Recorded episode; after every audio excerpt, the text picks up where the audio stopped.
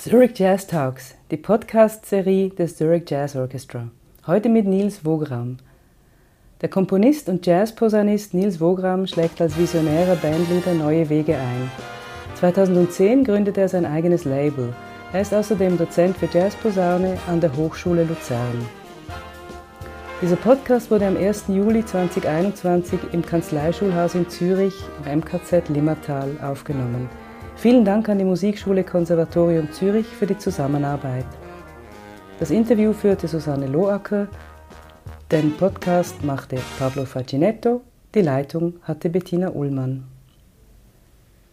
Nils, wenn dich jemand fragt, was das ZJO ausmacht, was antwortest du dem Fragenden? Uh, ich würde sagen, das ZJO repräsentiert die starke Zürcher Jazzszene und nicht nur Zürcher Jazzszene.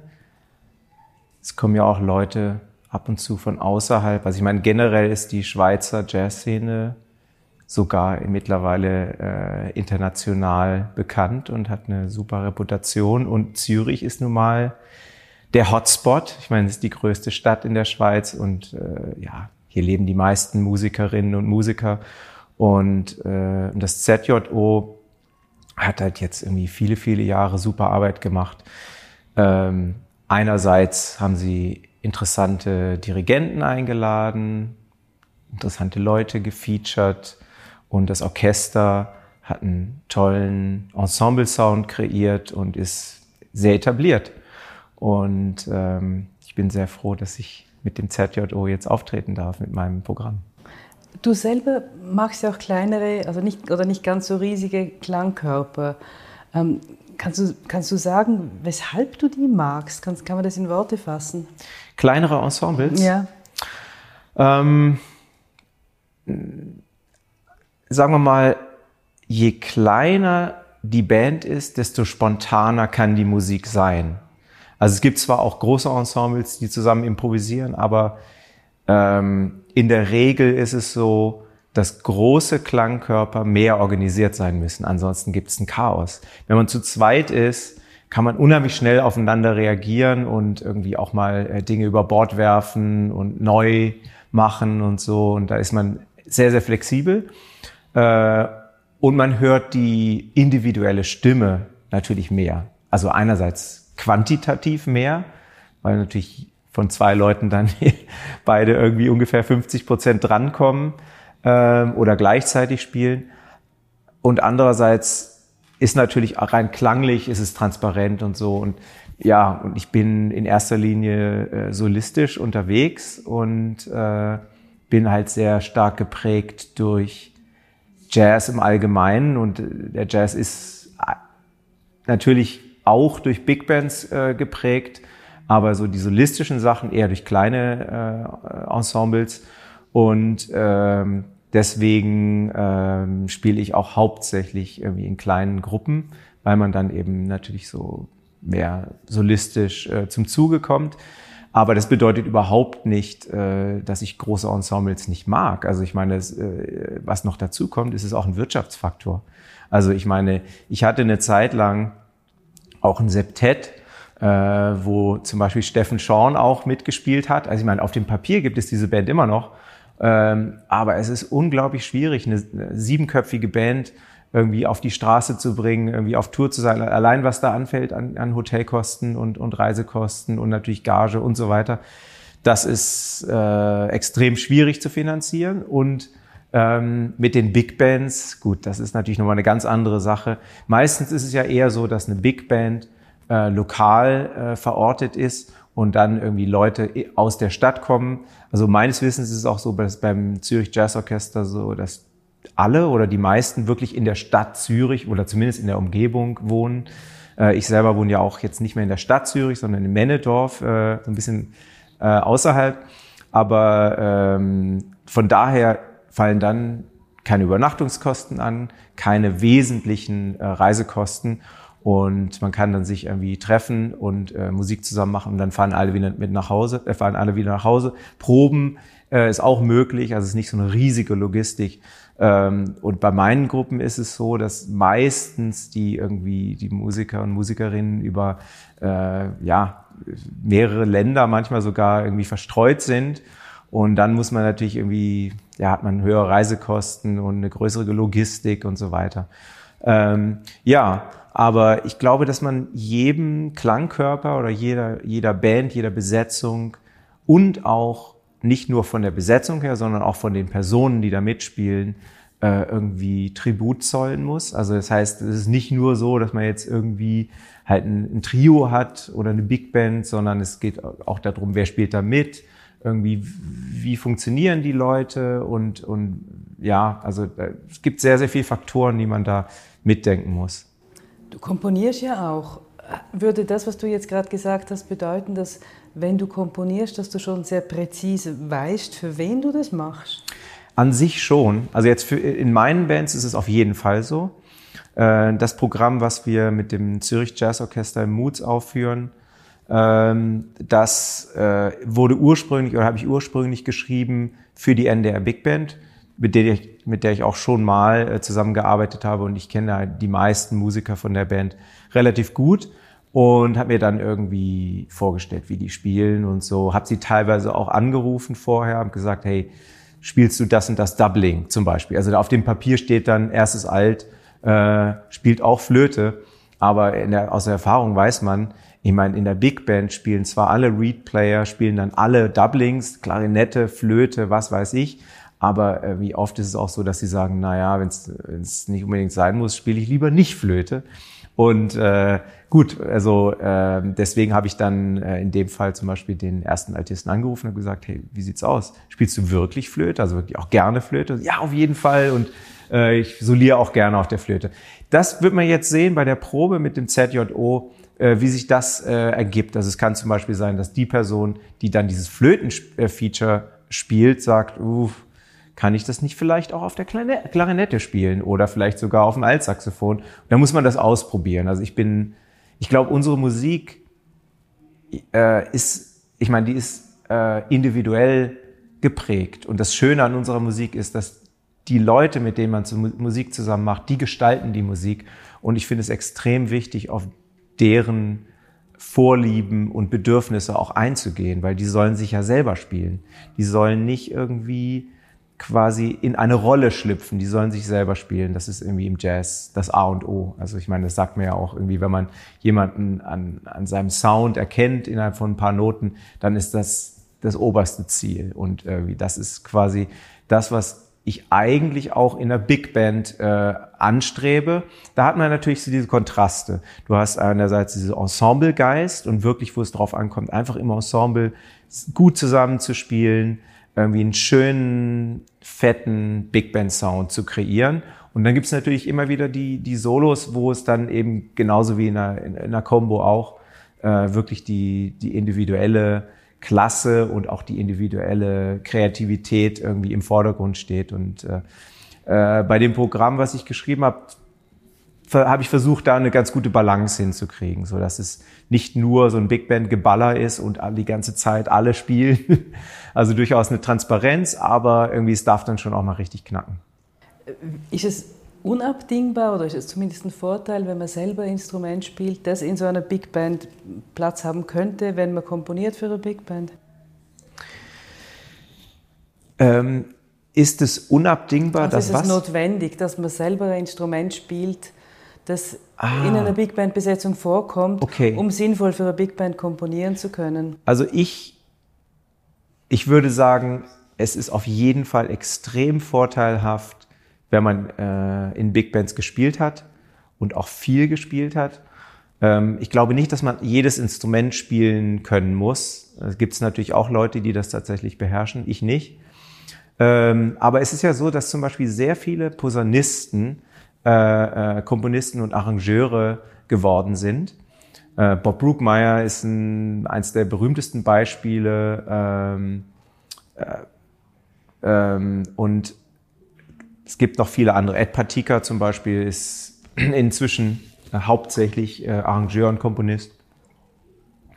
Selbst J.J. Johnson hat, glaube ich, dann äh, Filmmusik geschrieben in L.A. Ähm, Äh, Peter Herbolzheimer war auch Posaunist. ähm, ja, es gibt, gibt äh, wirklich viele Posaunisten, die eben Arrangeure und Komponisten geworden sind. Und ich glaube, das ist kein Zufall, weil ähm, auf der Posaune man halt sehr viel im Ensemble spielt. Das heißt, man bekommt auch ein Gefühl für irgendwie Zusammenklang, für äh, eine Gruppendynamik ähm, und, und vielleicht, was das angeht, eben auch eine, eine gute Psychologie, eine gute Bandpsychologie, also die wirklich total wichtig ist. Und also wenn ich jetzt zum Beispiel was arrangiere oder auch komponiere und so, dann stelle ich mir den Sound vor. Ähm, wie könnte das klingen? Irgendwie die und die Instrumente zusammen und, und jeden, jeden Sound, also jedes Instrument, äh, wie das klingt, kann ich mir ganz gut vorstellen. Äh, und das ist das A und O fürs Arrangieren. Also äh, wenn man sich das nicht vorstellen kann, dann wird's richtig schwierig. Also von daher äh, glaube ich schon, dass es wichtig ist. Und äh, wenn jetzt zum Beispiel, ich glaube auch, dass wenn jetzt wenn man ein, man, angenommen, man spielt äh, vom Haus aus irgendwie Klavier und äh, hat sich nicht, kann äh, diese Vorstellungskraft, dass zum Beispiel irgendwie eine Posaune irgendwie eine andere Dynamik hat oder dass es schwierig ist, große, große Intervalle zu spielen und so. Nicht nur das Wissen, sondern eben auch den Klang sich vorstellen oder sich vorzustellen, wie spielt denn irgendwie jemand, der eine Posaune spielt, wie, wie, wie wird er diese Phrase spielen und so. Und das, das ist schon sehr, sehr wichtig. Und ähm, ja, ich meine, ich bin auch schon als Jugendlicher in Big Bands gewesen. Äh, in Deutschland gibt's dann so diese Auswahlorchester, Landesjugendjazzorchester, Bundesjugendjazzorchester, äh, Musikschul, äh, Big Band und so weiter. Äh, das habe ich alles irgendwie durchlaufen. Von daher kenne ich den Klangkörper Big Band ziemlich gut und ähm, habe eigentlich gar nicht so viel Know-how, was jetzt Arrangements und so angeht. Ich habe einfach irgendwie ausprobiert, mir das versucht vorzustellen und es hat eigentlich immer ganz gut geklappt. Letzte Frage, du hast vorhin was ganz Spannendes gesagt, eben, dass wenn du komponierst, dass du schon quasi eine Vorstellung hast, wer dann wie was spielt. Hast aber auch gesagt, die sollen ja nicht in eine Rolle schlüpfen, die sollen sich nicht verstellen. Mir ist so der Architekt durch den Kopf gegangen, der ein wunderschönes Haus baut und nachher kommen die Bewohner und stellen irgendwelche völlig hässlichen Sessel rein. Ist es dir schon mal passiert, dass du, dass du etwas komponiert gehabt hast das kriegt ja dann ein Eigenleben, oder? Möglicherweise geht es ja dann irgendwo hin, wo du die Kontrolle nicht mehr hast, ja. dass das jemand wirklich verschandelt hat oder dass du dich geärgert hast über Interpretation. Ähm, ja, also äh, geärgert, äh, ich würde eher sagen enttäuscht war ich äh, in verschiedenen Situationen. Ähm, und zwar, ich habe auch Lehrgeld bezahlen müssen. Also jetzt, wenn ich jetzt zum Beispiel überlege, also ich habe ja äh, einige Bands, die auch seit vielen Jahren existieren und je länger man zusammenarbeitet, desto besser kennt man dann auch irgendwie die Dynamik in der Band, irgendwie die Vorlieben, Stärken und Schwächen der einzelnen Musiker und so und kann darauf eingehen und weiß auch, was man besser nicht tun sollte. Ähm, und das habe ich ins, inzwischen irgendwie ganz gut drauf. Gleichzeitig ist es ja so, dass man nicht jetzt irgendwie äh, immer nur das komponiert, um diese, den Leuten irgendwie zuzuarbeiten. Also muss schon irgendwie auch eine Grundidee da sein. Also die Kunst ist, eine gute Balance zu schaffen zwischen der eigenen ursprünglichen Idee und wie, wie die Musik klingen soll und so, das spielt schon eine große Rolle und halt mit den Musikern und Musikerinnen zusammenzuarbeiten, also sich deren Sound vorzustellen. Ähm, und äh, auf deine Frage zurückzukommen, also zum Beispiel hatte ich mal ein Stück geschrieben, was eher so ein bisschen meditativ war und äh, und in der und ich hatte das dann zu einer Band, einer von meinen Bands, äh, mein damaliges Quartett irgendwie mitgebracht und habe das versucht, den äh, Protagonisten dann äh, nahezubringen. Und irgendwie ja, die haben irgendwie den Vibe von der von dem Stück irgendwie nicht so richtig gefühlt. Und dann war es irgendwie ja, es war schon ganz okay, aber ich hab, war nie so richtig zufrieden. Und dann haben wir, also als wir eine, Studioaufnahme gemacht haben, haben wir einen Take nach dem anderen gemacht. Also ich glaube, wir waren dann bei neun Takes. Irgendwie am Ende ist das Stück nicht äh, aufs Album gekommen, weil ich einfach gedacht habe, nee, also das ist es nicht. Ja, ist in die Schublade gelandet. Ich habe es dann irgendwann später für eine andere Band wieder ausgepackt, äh, noch ein bisschen umarrangiert, aber im Grunde war es dasselbe Stück und es wurde eins unserer Hits. Also äh, das zeigt halt schon, die Leute müssen sich mit der Musik, die man schreibt, wirklich identifizieren können, mit der Ästhetik. Das ist, das ist halt wirklich sehr wichtig. Ähm, also da habe ich halt Lehrgeld gezahlt. Also deswegen weiß ich auch irgendwie, wenn ein Stück zum Beispiel mit einer Band nicht funktioniert, heißt es erstens nicht unbedingt, dass es ein schlechtes Stück ist. Äh, es kann auch in einer anderen Besetzung dann funktionieren. Und es heißt auch gleichzeitig, ich muss nicht mit dem Kopf durch die Wand. Ich meine, ich kann einfach das Stück dann wegnehmen. Äh, eine andere Geschichte war, ich hatte ein Stück geschrieben, wo ich mir vorgestellt hatte, dass es dann irgendwie, da gab es dann am Ende so, ein, äh, so eine Art Turnaround, also eine, eine, Geschichte, die sich immer wiederholt hat und es sollte sich irgendwie aufbauen, es sollte größer werden und dynamischer und irgendwie lauter und dichter und sowas. Und was haben die, äh, was hat meine Band gemacht? Das Gegenteil. Also die, die, die Spannungskurve ging dann halt nicht so, die ging halt so. Und ich war so, hm, uff und dann ist eben die Kunst, äh, oder was heißt Kunst? Also man muss dann, irgendwie, wichtig ist dann, muss man sich erstmal locker machen und sagen, okay, ist das jetzt gut, originell gut, kann ich damit leben oder nicht? Und, ähm, und letztendlich war auch das dann irgendwie dieser, dieser Moment, äh, dieses Momentum oder die, diese, diese Geschichte, was die Band quasi erfunden hatte, äh, ohne dass ich das wollte, war auch einer der schönsten Momente dann immer in den Konzerten, wo es einfach mal wieder erwarten nicht so macht, sondern halt so ganz schön ausplätschert und so ganz leise endet und so. Da habe ich auch äh, sehr, sehr viel gelernt durch solche Sachen. Ähm, eine andere Enttäuschung hatte ich, wo ähm, andere äh, Komponisten und beziehungsweise Arrangeure meine Stücke arrangiert haben. Und da gab es dann Situationen, die haben dann irgendwie quasi nur so Fragmente daraus genommen und quasi ein neues, neu, komplett neues Stück gemacht. Das hat mir dann wirklich nicht so gut gefallen. Äh, oder irgendwie, ich hatte auch wirklich Akkorde aufgeschrieben, also quasi richtig mit Noten, nicht nur Akkordsymbole, sondern genauso. Und dann bekam ich einen Anruf, so, ja, das ist komisch, irgendwie so von dem Akkord zu dem, das würde ich anders machen. Auf jeden Fall auch da irgendwie, ich meine, da war einfach die, die Ästhetik irgendwie, beziehungsweise die, die Vorstellung, wie Musik klingen soll, eine ganz andere. Und da kann man nichts machen. Also äh, das war dann einfach so, der hat das dann irgendwie umarrangiert.